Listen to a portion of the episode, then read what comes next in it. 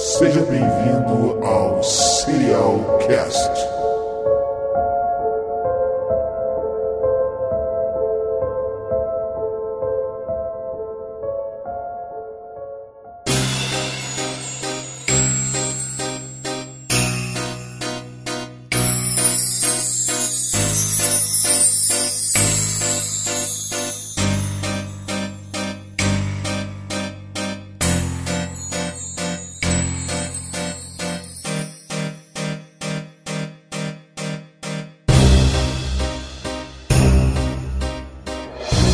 Estamos começando aqui mais um Serialcast para vocês.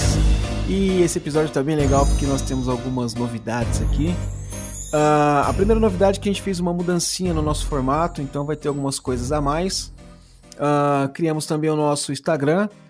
Vocês, por favor, se puderem, já anotem para depois seguir a gente. É Serialcast Podcast, tudo junto, tá? Arroba Serialcast Podcast, tudo junto. Vai lá e segue a gente para vocês ficarem sabendo quando vai ter episódio novo, quando tiver novidades e coisas do tipo. A outra novidade bem legal que eu tenho é que agora não estou mais sozinho no barco. Convidei um grande amigo meu, um cara que eu gosto demais, que é um grande parceirão meu. A gente fala sobre diversas coisas e eu achei que o melhor cara para me acompanhar aqui nessa aventura desse Serialcast seria ele. Então apresento para vocês aí o meu querido Eduardo Ananias. Fala um oi pra galera aí, Edu. Fala rapaziada, tudo bem? Quem fala é Eduardo Ananias, tô junto com meu parceiro aí Alexandre Everton e a gente vai falar de muitas coisas, cara, muitas coisas legais e é um prazer enorme estar aí junto com vocês. Maravilha, Edu, é isso aí. Que legal. E é o seguinte, eu quero agradecer também, antes da gente começar, eu quero dar uns recadinhos, eu quero agradecer a todo o pessoal que ouviu lá o nosso podcast, ele teve até uma aceitação bem legal no, no, primeiro episódio, que foi sobre o John Wayne Gacy. E a galera, a gente teve um feedback muito legal, assim, foi uma experiência muito boa, um piloto legal. E agora resolvemos dar continuidade com esse formato novo, Edu na área, então vai dar tudo certinho. Obrigado de coração, gente. É o seguinte, então, vamos começar agora com um novo quadro aqui que nós estamos estreando nesse episódio, que é o nosso Serial News. Toca a musiquinha do Serial News.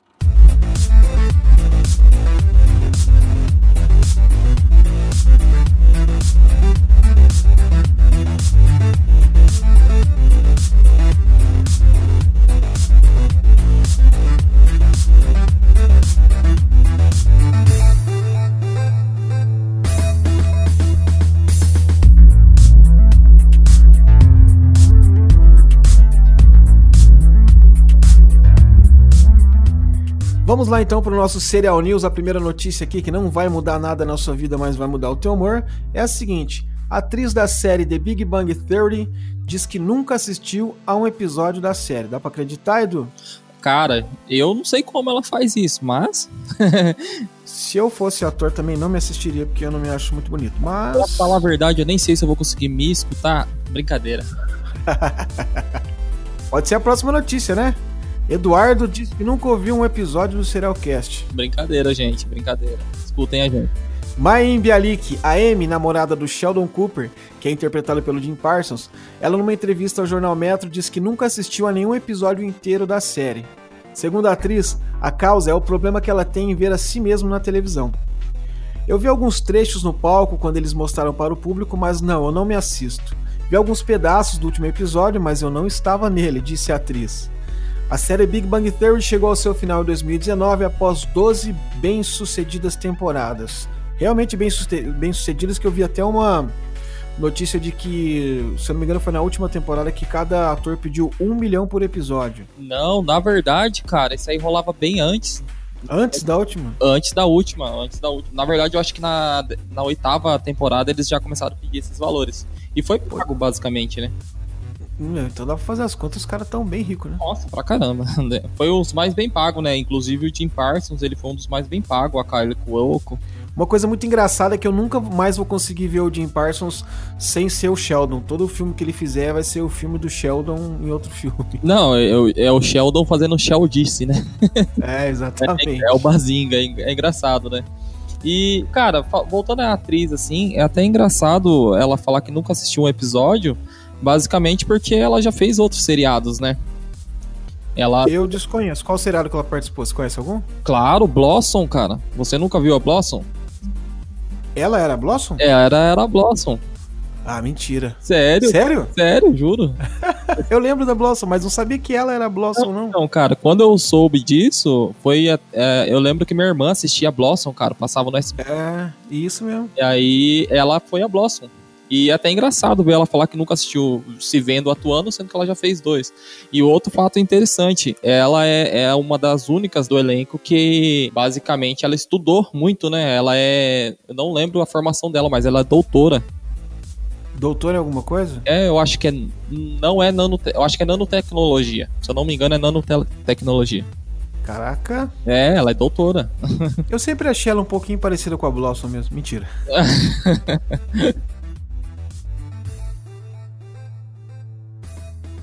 Rumores apontam para um possível lançamento do jogo Resident Evil 8, segundo o site Biohazard Declassified.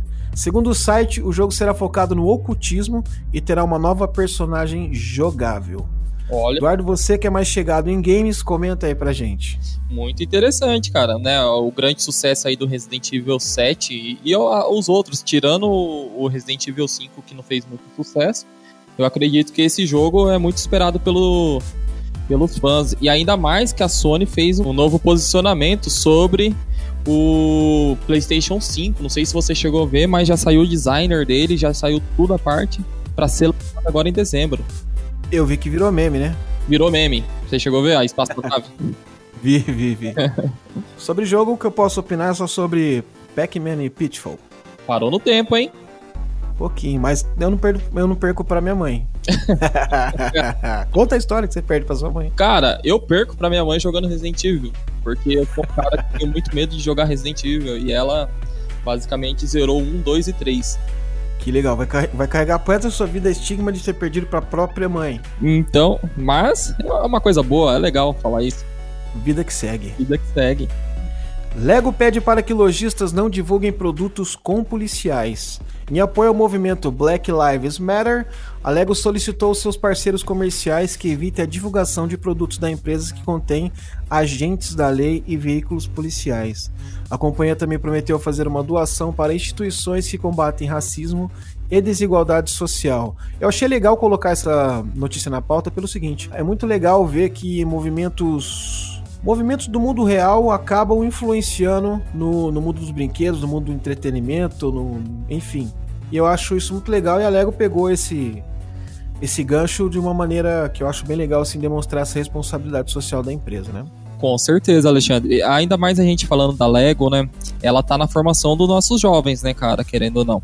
Ela, basicamente, toda criança, toda criança, assim, eu queria que toda criança tivesse acesso, mas muitas crianças do mundo têm acesso aos jogos da Lego.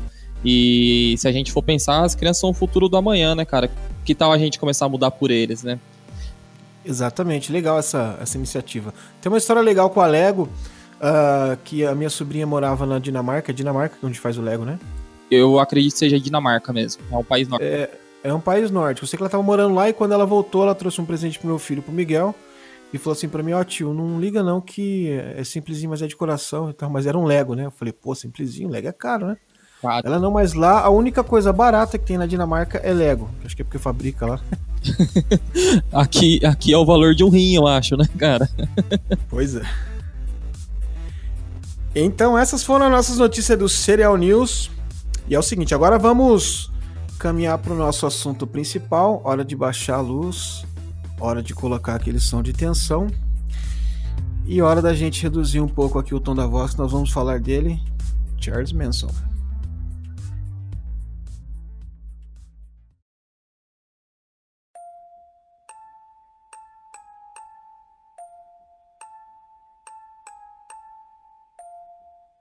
O ano de 1968 ficará marcado para sempre na história americana.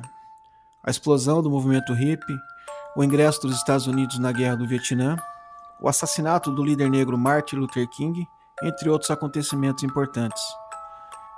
O cenário da cultura pop também se encontrava em plena efervescência com o lançamento do álbum branco dos Beatles. Foi nesse clima que, em uma localidade chamada Span Ranch, próximo a Los Angeles, foi fundada uma comunidade alternativa intitulada A Família, e liderada por Charles Miles Maddox, o popular conhecido Charles Manson.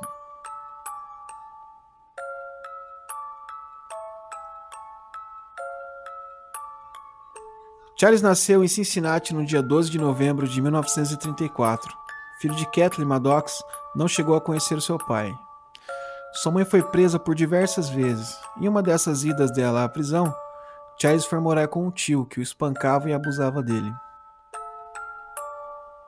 Quando sua mãe saiu da cadeia, ele alega que certa vez ela chegou a vendê-lo em um bar em troca de bebidas alcoólicas. Durante toda a sua infância e adolescência, ele frequentou várias instituições para menores e reformatórios, onde chegou a praticar um estupro contra outro rapaz armado de uma faca. Então, esse é um daqueles clássicos casos do, do, do, psicopata, do serial killer que tem uma infância muito difícil, onde sofre abuso, onde sofre bullying, enfim, sofre uma série de problemas que isso acaba acarretando na, na personalidade dele pro resto da vida, né? Então, Alexandre, a gente vê o mesmo perfil do Charles Manson, assim, é basicamente o mesmo perfil de vários psicopatas, né, cara? Eles, desde a da infância deles, eles têm esse perfil psicopata, onde eles tiveram assim um, um contato com algum familiar, alguma pessoa próxima que gerou algum abuso neles, gerou é, é, influência em drogas, né, bebidas e acaba traçando esse perfil para ele, cara. E a gente vê no que dá em muitos desses casos, né? É, eu, eu, eu particularmente não conheço nenhum caso de, de serial killer que, que tenha virado serial killer e não tenha sofrido esse tipo de problema na infância. Eu ainda não conheço. Eu também não, para ser bem sincero, né? É, é, um, é um tema que a gente pode até pesquisar aí pro, pro nossos ouvintes, né? Que a gente pode pegar um perfil assim, caso alguém saiba nos falar também, a gente fica muito agradecido. Mas a maioria do, dos que eu conheço, assim, de histórias, tudo, basicamente parte desse mesmo princípio, né? É, eu acho que até falei uma besteira no começo aqui, porque eu falei sobre psicopatas e, e, e, serial killers. No caso, acho que isso se aplica mais a serial killers. Psicopata tem aquele lance da psicopatia patológica, o cara já nasce sem a, sem a travinha no cérebro lá, né? Então, no caso, pode ser um problema patológico no caso de psicopatia, mas eu acho que quando ele evolui para esse lance de matar, de fazer o mal e tal, geralmente é por conta de, de algum problema que ele acarreta da vida, né? Sim, sim, algum trauma, cara. Se, se você conversar com vários psiquiatras, né, psicólogos mesmo também, é, você vai ver que o perfil que eles traçam de uma pessoa assim é sempre quase o mesmo, né? Você vê que os traumas são esses. Né? Aos 19 anos, tornou-se mais colaborativo e por isso deixou a instituição em que ele estava na época. Casou-se no ano seguinte e teve um filho chamado Charles Manson Jr.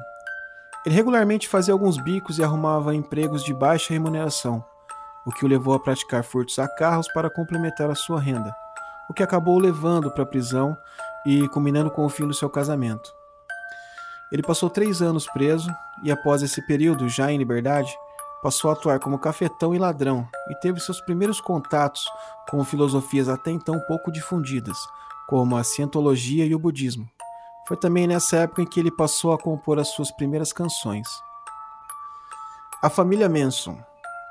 Em 1966, aos 32 anos, e após várias passagens por prisões, Manson tornou-se influenciador de um grupo de jovens hips formado em sua maioria por garotos e garotas recém-saídos da adolescência e com problemas emocionais e de convivência com suas famílias. Charles tornou-se uma espécie de guru do grupo, que faziam experiências com drogas como LSD e promoviam orgias sexuais. Há indícios que nessa época o grupo de Manson teve contato com filosofias ocultas, como a Ordem Circe do Cachorro Sanguinário. Eduardo, fala um pouquinho para mim dessa Ordem Circe do Cachorro Sanguinário. Você já ouviu falar disso, cara? Alexandre, é assim, eu conheço a história do Manson há um tempo já, né, cara, que eu, que eu já cheguei a ver algumas coisas sobre ele. Mas, eu, e, e já vi algumas biografias citando essa ordem. Só que ao fazer essa pesquisa, cara, não acho quase nada, assim, significativo na internet. O que acho, assim, são coisas de blogs, né, e às vezes não dá para você levar tão a sério. É uma ordem que parece ser muito restrita mesmo, cara, bem, bem complexa. Eu né? particularmente nunca ouvi falar dessa ordem Circe do cachorro sanguinário. Eu não sou um grande estudioso de, de ordens assim, de religiosas e tal. Eu conheço um, um pouco de, de algumas religiões, mas as mais populares. Agora essas coisas assim mais mais voltadas para seita e tal, eu não conheço. E realmente a pesquisa sobre essa ordem ela é muito difícil.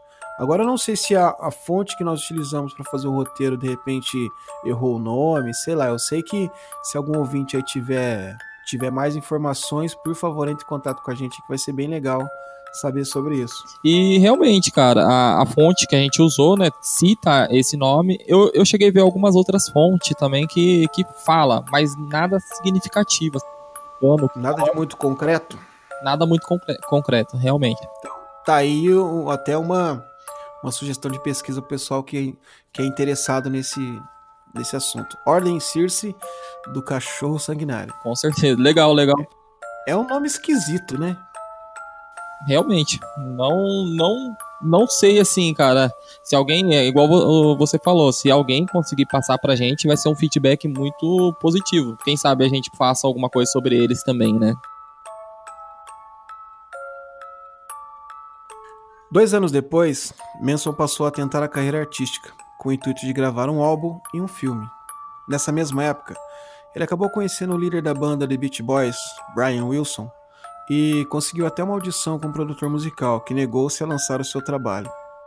Manson criou uma teoria da conspiração onde, de acordo com seu raciocínio, em breve eclodiria uma grande guerra entre brancos e negros, tendo os negros como vencedores.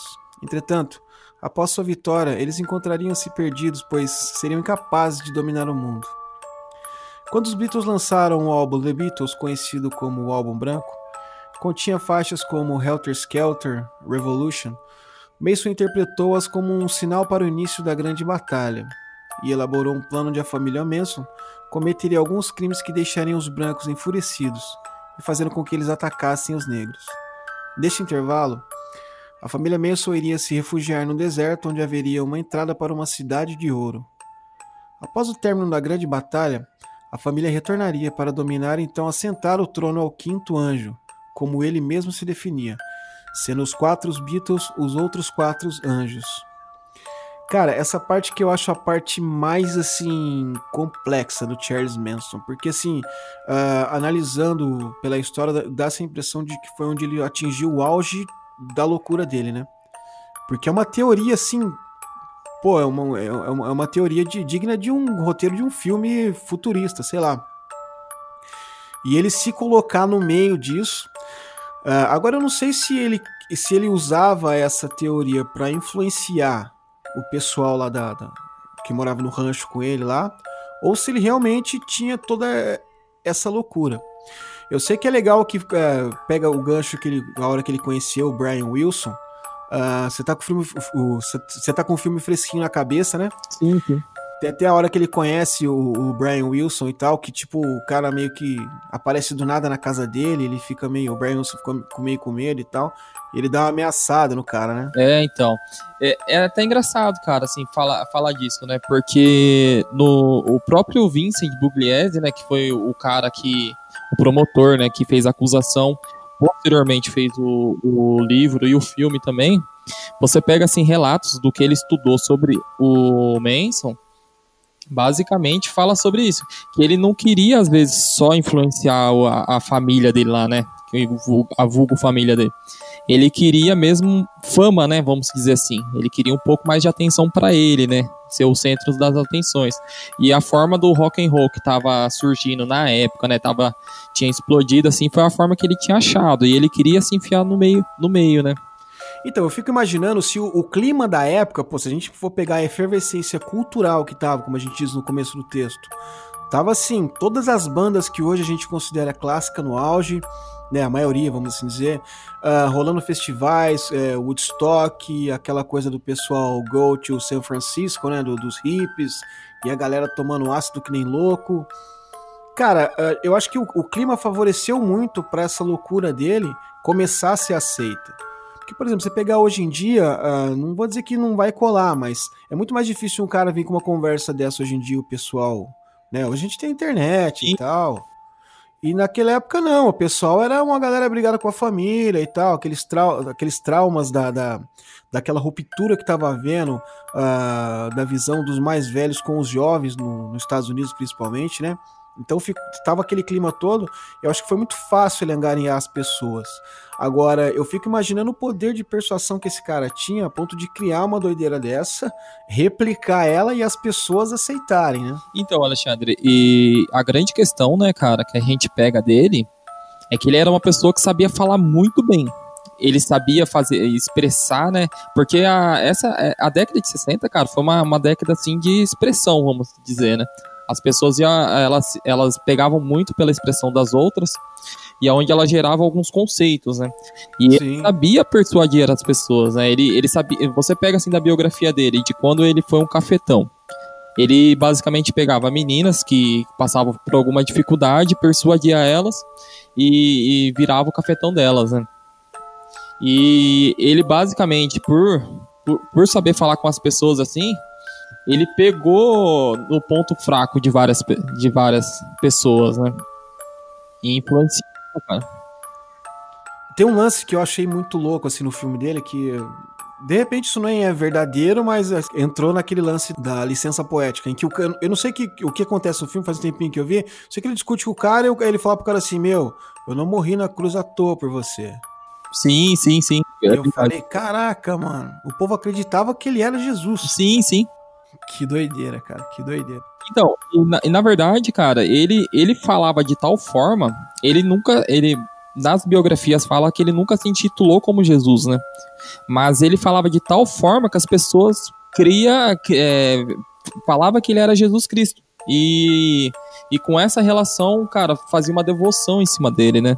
Existia muito apelo da imagem dele também, né? Quando eu fui criar, por exemplo, a, a capa do, desse episódio aqui, eu tava estudando algumas imagens legais e tal você vê que ele tem aquela coisa assim, uh, eu não sei se, se, se, era de propósito deles, dele mesmo, né? Ou se a mídia também criou um pouco de, de, dessa aura em cima dele. Mas assim, tem aquelas imagens dele que remete àquela coisa assim, meio de Morrison, meio Che Guevara, sabe? Sim. O cabelo ao vento, aquele olhar. Uh, então, assim, eu, eu imagino que ele era uma pessoa muito magnética, né, cara? É, ele, ele atraía muita gente para perto dele, né, cara? Se você for pegar assim, e, e, o que ele falava é, é, o que eu tinha comentado. Ele tinha um poder de persuasão da pessoa, das pessoas, onde ele falava palavras assim que era tipo gatilhos. E, e basicamente ele pegava no ponto fraco de, do, de uma pessoa que tava passando alguma dificuldade, seja com a família, alguma coisa assim. E ele transformava, né? Pode ver que até no caso dele, junto ao Dennis Wilson do, dos Beat Boys, cara, o Dennis Wilson chamava ele de o grande mago, né? O mago, o mago. É, isso você tá falando do, do Brian Wilson e do Dennis, dos irmãos Wilson, né? Do Beach Boys, no caso. Isso. É, aquela época tava meio que na moda as bandas terem um guru e tal, começarem a se assim, enveredar assim, pelo caminho espiritual. Então, veio a calhar. O problema é arrumar um guru errado, né? Não, então, basicamente. E a história do Dennis Wilson com, com os Beach Boys, né? É, dando crédito, né? Até onde eu fiz a pesquisa, foi na revista Rolling Stones eles citam, né, que o Dennis Wilson achou eles por conta de, tipo, meditações transcendental. Aí a, uma das meninas do, da família Manson acabou apresentando o Charles para eles. E, e ele foi para casa do cara e acabou morando lá, basicamente vários meses.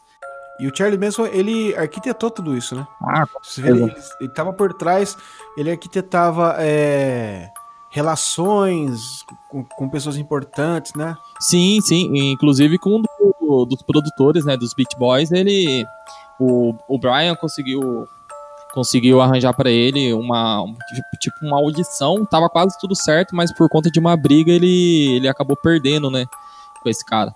E ele falava que ele queria lançar o álbum dele para para poder chegar a mensagem mais longe, né, para todos. Mas na verdade, o poder, ele queria mais era poder mesmo, era poder tá, tá na mídia, né, fama. O lance da fama, né? Até no filme tem a hora que ele vai fazer uma audição com o produtor e dá uma pipocada, né? Sim. E aí não rolou, né? Isso segundo o filme, né? É, é basicamente a segunda visão do, do promotor lá, né? Do, do Vincent Buglione. Sim. Tem várias versões, não, não dá para crer muito, porque muita gente que era próximo, às vezes estava numa paranoia tão grande que, que não, não dá para crer muito também, né? Na noite de 9 de agosto de 1969, a mando do próprio Manson, um grupo de seus seguidores, todos eles jovens entre 20 e 23 anos, formado por Charles Tex Watson, Susan Atkins Patricia Kenwickel e Linda Kasabian invadiram uma residência em uma área nobre de Los Angeles, onde estava a atriz Sharon Tate, mulher do então diretor Roman Polanski. Sharon Tate estava grávida no momento. Junto com ela estavam Jay Sabrin, Abigail Folger e Wojciech Frikowski. Tomara que seja isso. Na casa também estava o caseiro William Garretson, que morava numa construção menor afastada da casa principal, e seu amigo, então estudante de 18 anos, Steven Parent. Sharon Tate foi morta com 16 facadas, e o resto dos ocupantes da casa também acabaram mortos com tiros e facadas desferidos pelos integrantes da família Manson. Na noite seguinte, Steve Grogan e Leslie Van Houten juntaram-se ao grupo para deslocar-se até uma outra parte da cidade, onde cometeram um bárbaro crime contra o casal Leno e Rosemary LaBianca. Em ambos os crimes, os integrantes da família Mason usaram o sangue das próprias vítimas para escrever nas paredes frases como pigs, porcos em inglês, e helter skelter, em referência à música dos Beatles. Então aí foi o primeiro crime que a família Manson praticou, uh, o, que foi uma, uma, uma, grande barbaridade contra a Sharon Tate, que estava no auge na época e grávida, mulher do, do hoje aclamado Roman Polanski, né? E mais algumas pessoas. Uh, em, todas as, em todas as fontes que eu procurei sobre o Charles Manson, não fica muito claro se eles realmente sabiam que lá era a casa da, da Sharon Tate ou de algum ator famoso, ou se foi uma casa aleatória que eles resolveram entrar. Isso é uma coisa que eu não consegui encontrar é, uma fonte fidedigna que afirmasse isso. Fontes citam que a casa que a Sharon Tate ela estava alugando, na verdade, ela e o marido dela, era a casa do produtor que ele ia, que iria gravar com ele, né? E que acabou falando não para ele. Ah, entendi. Então o cara que deu um, um, corta nele lá, que ele pocou na frente do cara, ele queria. Ah, entendi. Agora fez Aí sentido. Ele vai um dia antes na casa, ou é no mesmo dia.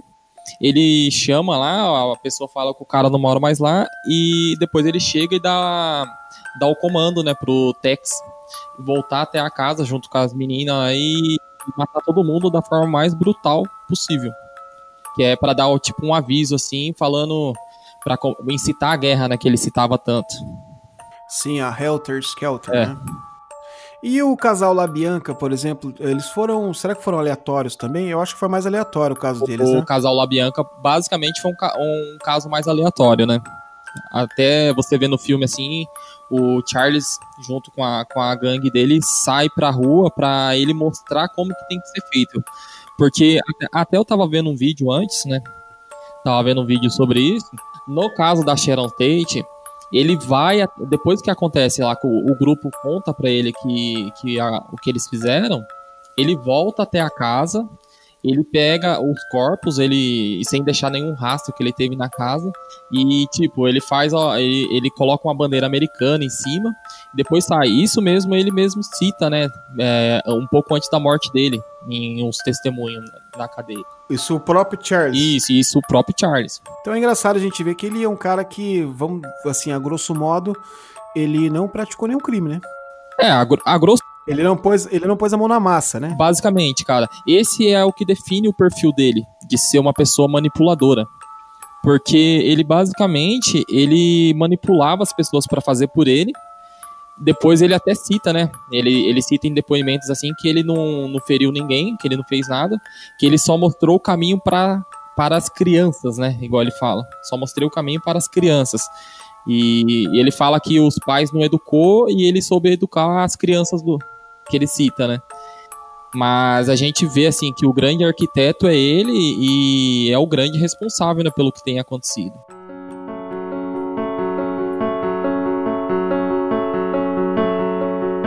Você está ouvindo o Serialcast.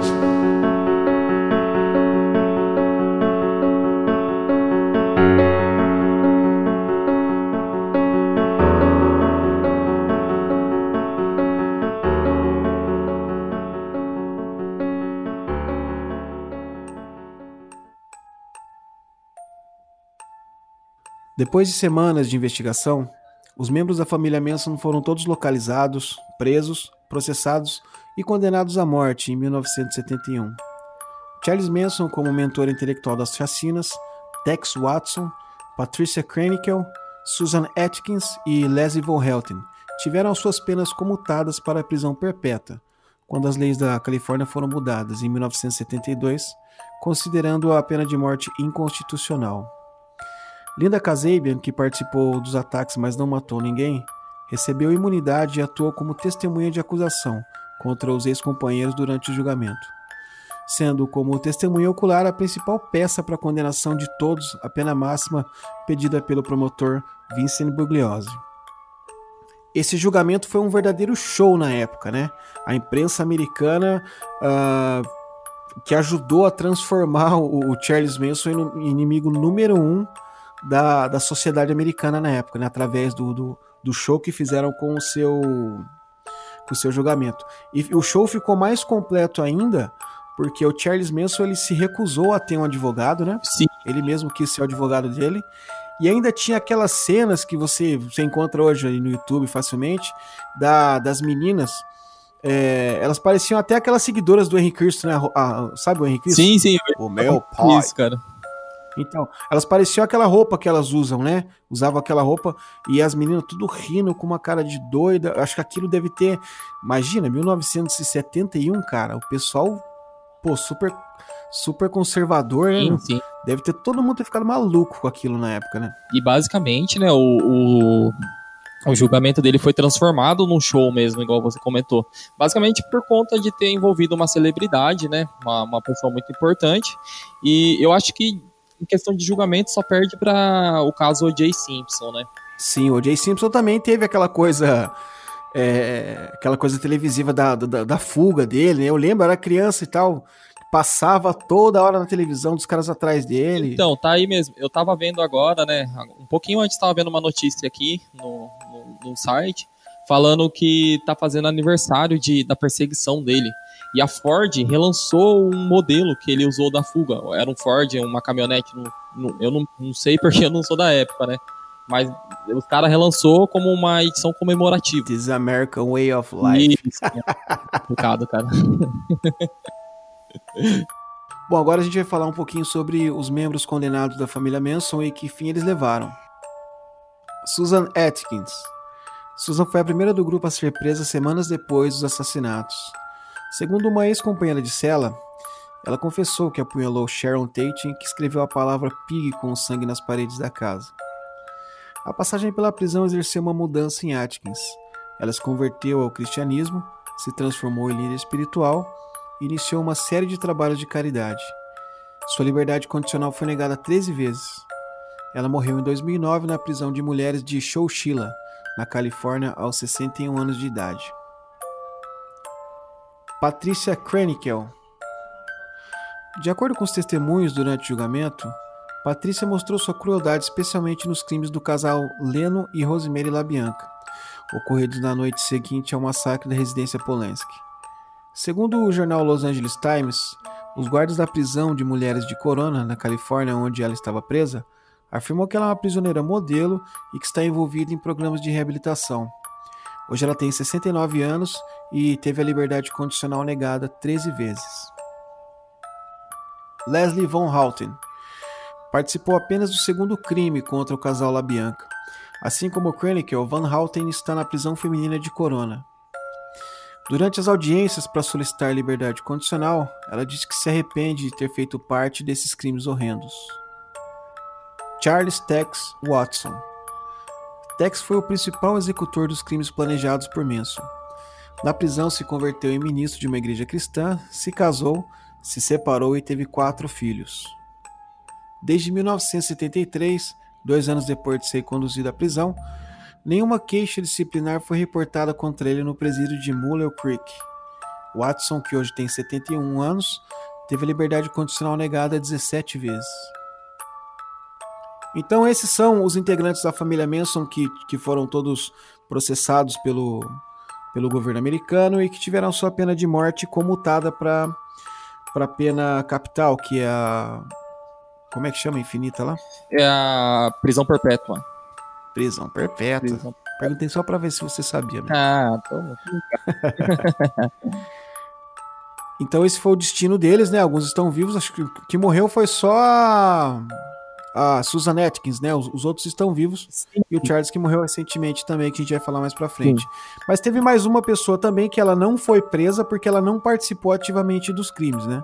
Ela participou de todo o show do julgamento lá, mas como é, da parte de fora, né? Não, não tava sendo acusada de nada. Ela foi só depoente, né? Isso. E Como que era o nome é dela? Linda Kazebian.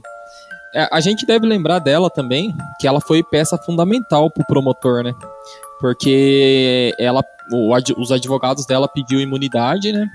Foi concedida imunidade para ela para proteger do restante da, da, da família, né?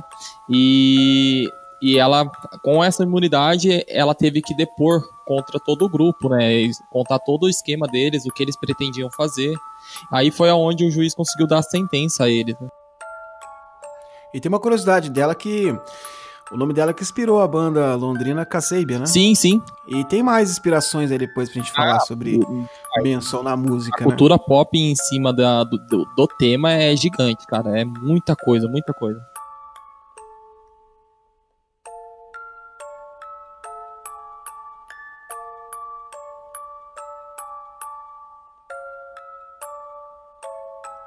Em novembro de 2014, aos 80 anos, Manson recebeu da Justiça da Califórnia permissão para se casar na prisão com sua noiva. Porém, ele desistiu do casamento em fevereiro de 2015, após descobrir que sua noiva, Elaine Burton, 53 anos mais jovem, planejava expor seu cadáver em uma redoma de vidro após a sua morte. Elaine o visitou durante vários anos na prisão e ainda manteve na internet vários blogs onde defendia sua inocência. Charles Manson morreu de causas naturais em 19 de novembro de 2017, uma semana após o seu aniversário de 83 anos, em um hospital na cidade de Bakersfield, na Califórnia, depois de quatro dias internado nesse hospital. Então você vê que engraçado, né? O Charles Manson, ele. Ele teve toda a, a vida. Passou praticamente a vida toda manipulando as pessoas. E no final tem uma. um desfecho cômico e, e- e- e triste desse, né? Da, da moça se envolver com ele, planejando expor o cadáver dele numa redoma de vidro após a sua morte. Então, e, e nesse caso a gente vê a cultura que ele criou em cima, né? De várias pessoas idolatrar a pessoa ou querer algum algo mais, assim. Eu, eu fico imaginando, cara, como consegue ficar planejando expor o cadáver do cara. Como que pode? Ah, ele é doido. Exatamente. Nos Estados Unidos isso ia dar muito certo, cara. Porque, por exemplo, você pega aqui, a cultura deles lá de, de- de museu maluco é muito grande, né? Você vê que no, no Brasil, por exemplo, a gente tem o quê? Museu da Independência, Museu do, do, do- do Livro, Museu não sei o que lá. Aquelas coisas assim mais eruditas mesmo, né? Dignas de museu. Mas lá eles têm, assim, é, Museu do, do, do, do Horror, é, Museu do, do, do Violão, Museu de não sei o quê. Eles têm essa cultura, então você imagina catar um cara que é um criminoso que faz parte da cultura pop mundial hoje e ter o corpo do cara é, exposto lá. Pô, puta sacada, me negar muita grana. Cara. Então, cara, essa, essa grande questão, eu cresci com o que me, me falaram uma vez, né? Que o, o cérebro de Adolf Hitler, ele estava exposto numa redoma. Não numa redoma, mas ele era guardado o cérebro de Adolf Hitler. Eu não sei se essa história é verdadeira ou não. Eu nunca fui atrás para pesquisar. Mas eu, eu ouvi muito essa história assim. E eu acredito que seja uma muita balela, né? Mas Ah, não, deve, deve ser te- teoria da conspiração, porque ele tá na Argentina, né? Vivo. eu não era no, no, no Brasil, aqui no Rio Grande do Sul, cara. Sério? Tomara que não venha pra São Paulo. Espero né? que não. Não, mas é, eu acho balela porque, pô, não acharam o corpo dele. Né? Vamos assim, pela lógica, né? pe- Pela teoria e tal, que nós sabemos, não foi encontrado o corpo dele. Mas eu acho que talvez isso não seria permitido, porque uh, sobre o, o expor o corpo de Charles Manson, né? Você vê, por exemplo, a atitude que eles tomaram quando mataram Osama Bin Laden, a primeira coisa que eles fizeram foi jogar o corpo no mar, deixar os tubarão comer, pra não ter aquele culto, porque ia ver, né, cara? O, o culto no, no túmulo do cara e tal. Então, assim, é, é o, o- e o Merlin Manson, o, Merlin Manson, o Charles Manson, Merlin Manson é o filho dele, né? Sobrinho. Não, é, é, é o afilhado dele, né? E o Charles Manson, ele tinha, ele carregou a vida toda essa essa aura em cima dele de ter pessoas que que as mulheres mandavam carta para ele, né?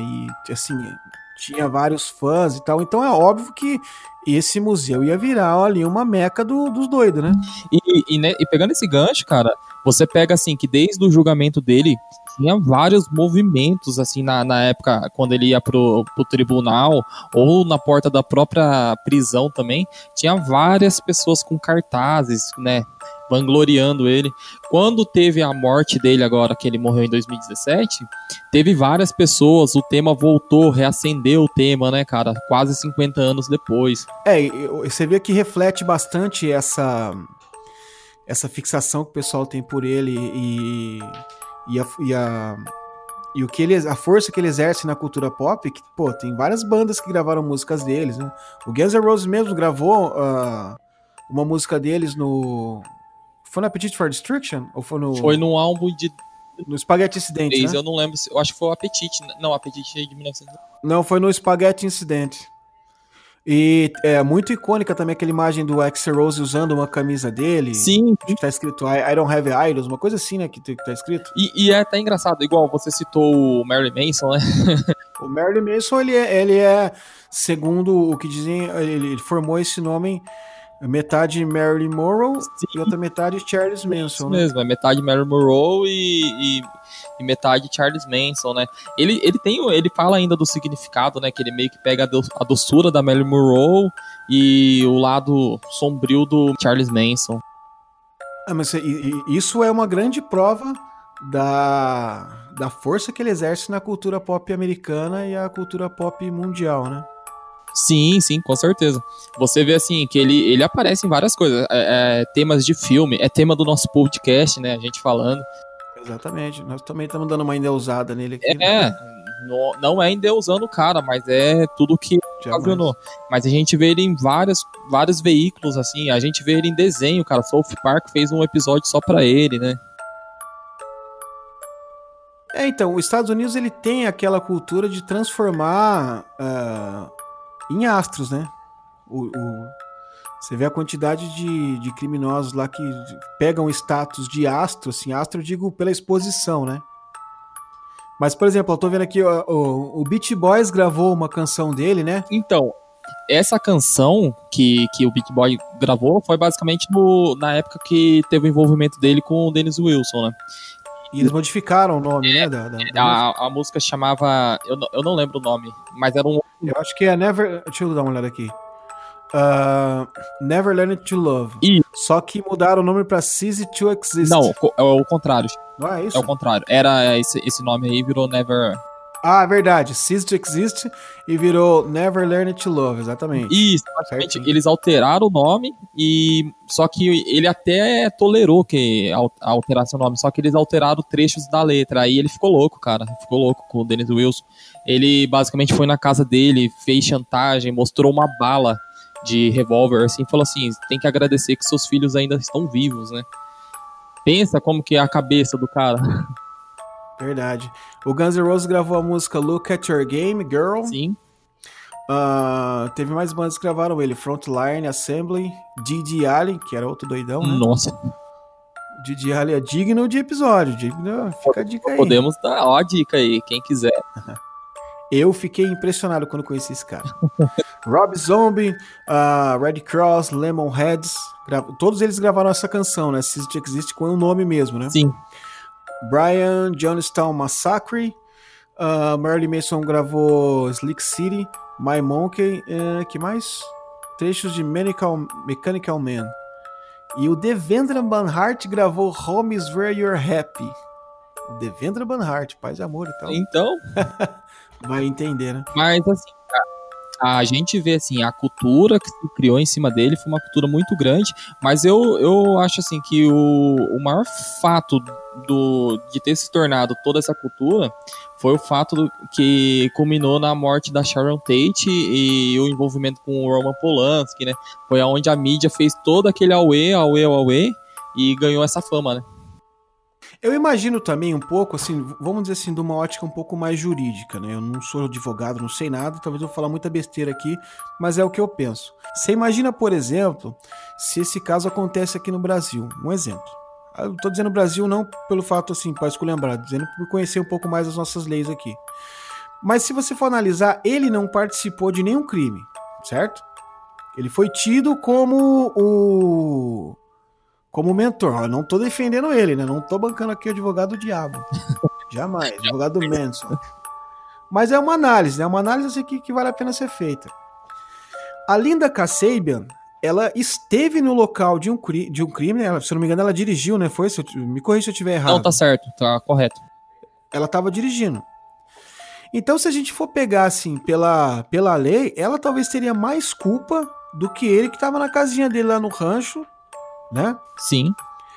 Eu não sei se nos Estados Unidos existe alguma lei, ou se no Brasil também, ou qualquer outra parte do mundo, de como mentor intelectual de um crime, por exemplo, né? Mas se você for parar para encarar, se não é feito todo esse show, é muito provável, e se ele tivesse pegado um advogado lá, é muito provável que ele conseguiria, sei lá, tirar o dele da reta, porque ele vai falar assim, cara, eu não estava lá. Então, Alexandre. Você acha que isso aconteceria? Pegando esse gancho, eu vi vários relatos assim, né, de, de pessoas falando que se ele não tivesse abdicado de um, de um advogado, ele teria ganho a causa, cara era basicamente o que ele queria. Só que como ele foi lá, ele abdicou do advogado, fez todo aquele show, foi ali que ele perdeu. Por mais que a construção do, do promotor do Vincent Pugliese estava bem montada, ele com certeza ganharia a causa. Graças a Deus ele não ganhou, cara. Porque eu fico imaginando uma pessoa dessa à solta, como que, que seria, né? É, tanto que o, o promotor do caso, né? Como é que ele chama mesmo? O, o Vincent Bugliese. Isso, ele, ele meio que atuou assim de uma maneira para conseguir colocar na cabeça do júri aquela teoria que ele fez do Helter Skelter, né? Correto, correto. De ir pro deserto, da, da treta entre os negros e os brancos e tal, para deixar a coisa assim um pouco mais factível o, o envolvimento dele, né? Tanto que tem até o livro dele, que eu não tive a oportunidade de ler, mas gostaria, porque deve ser bem legal ele ver por essa ótica, né? Acho que vai estar. Tá, acho que no livro responde bastante dessas nossas últimas perguntas aqui. Mas ele fez a questão de pegar e, e mostrar essa cara de doido para a opinião pública americana e, e para o júri, eu acho, para conseguirem dar uma revertida. Porque senão o cara ia falar, pô, eu não tava lá, eu dei um papo errado aí, o povo abraçou, não tem culpa em nada disso. Então, basicamente, é, basicamente assim, ele, ele sempre pulou fora do barco. Desde a época da, da que ele foi condenado até os últimos tempos, ele sempre pulou. É, o, o filme deixa bem claro isso, isso né? deixa. Dizem... E cria uma imagem assim de, vamos dizer assim, de bunda mole, né? Que ele tinha as ideias, mas não tinha coragem. E aí então, se a gente for, for ver, o, o livro, ele explica muito mais, mas o filme é um, é um, é uma versão adaptada, né? Como tem que ser. Mas dizem. O filme é, é adaptação do livro do, do Bugliese. Isso, é do próprio Bugliese, ah, tá. meu filme, né? Ah, ele mesmo que produziu? Isso, ele mesmo. Ah, não sabia não. E e se a gente pegar... Eu falei igual o Marinho agora, né? Sabia não. Sabia não. É mesmo? Que merda. Mas, cara, eu agradeço de dele ter sido julgado nos Estados Unidos. Já pensou se é um caso desse no Brasil? É, então, eu não sei. De repente, né, sei lá, alguém poderia ter uma ideia parecida com esse. É que aqui as coisas são. Ah, lá, é, lá eles são mais ativos, assim, esse lance do, do promotor realmente se entrega a vida, no caso, né? Pelo Sim. menos é o que a gente vê nos filmes, né? Não sei na vida real. Mas pelo menos nesses casos que tem uma repercussão muito grande, assim, a gente vê, né? Que o, o cara que representa o Estado ali, ele realmente. Ele realmente dá a vida pelo caso e vai até as últimas consequências. É, então, basicamente isso, não, não abandona, né?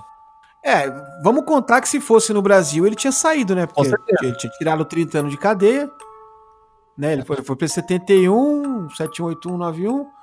Uh, em 2001 ele ia sair da cadeia. Ia saído. Aqui ele. Então ele tinha 19 anos pra apavorar. Ou, ou, não, Alexandre, porque pode ser sido que ele tinha saído bem antes. Porque aqui tem. Lá ele tinha um. O pessoal costumava falar que ele tinha um bom comportamento dentro da cadeia, né? Só que ele teve muitos pedidos negados justamente por isso, porque lá é um pouco diferente. Ele tem que. Quando você é julgado, e para ser assim, sair incondicional, tem que se passar pela mão de um governador, né? E nenhum governador queria isso nas costas dele, né? Ah, entendi. É bem. É bem diferente daqui, muito, né? Muito, muito. Graças a Deus, então. Não, com certeza. Ele não é brasileiro. Brasileiro, graças a Deus.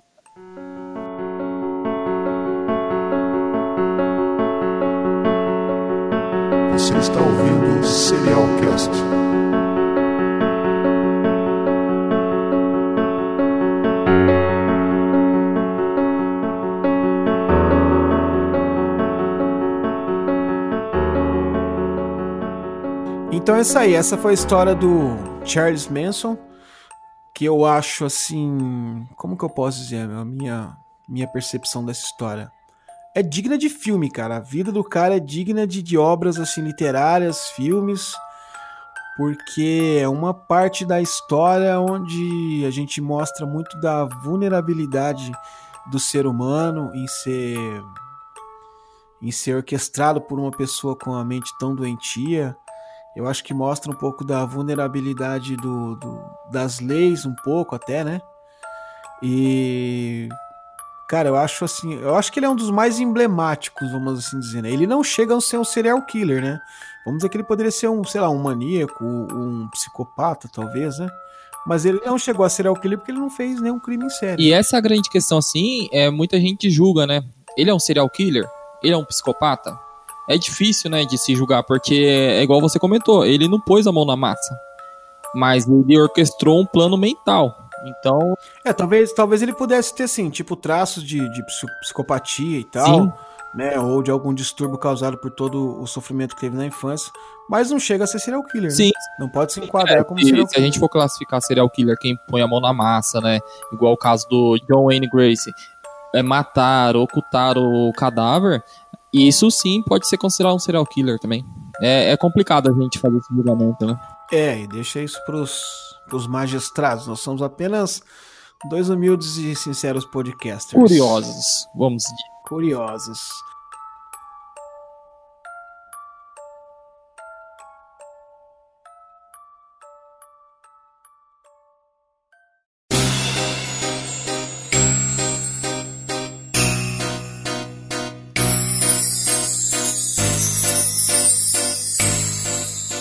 É isso aí, vamos ficando por aqui então. Ah, achei muito legal o episódio de hoje. E se vocês gostaram, dá o feedback pra gente, é muito importante. Segue a gente lá no Instagram, uh, Serialcast Podcast, arroba Serialcast Podcast. E fiquem ligados aí que vai vir mais casos para vocês. Show, Alexandre. Gostei muito de estar aqui com você participando desse podcast e vamos trazer conteúdos, cara. A gente gostaria de ter um feedback aí das pessoas pra gente trazer novos conteúdos aí, vai ser bem legal. É isso aí, valeu Du, obrigado, obrigado a todos os ouvintes, todo mundo, muito obrigado, um grande abraço aí, até o próximo episódio. Até a próxima.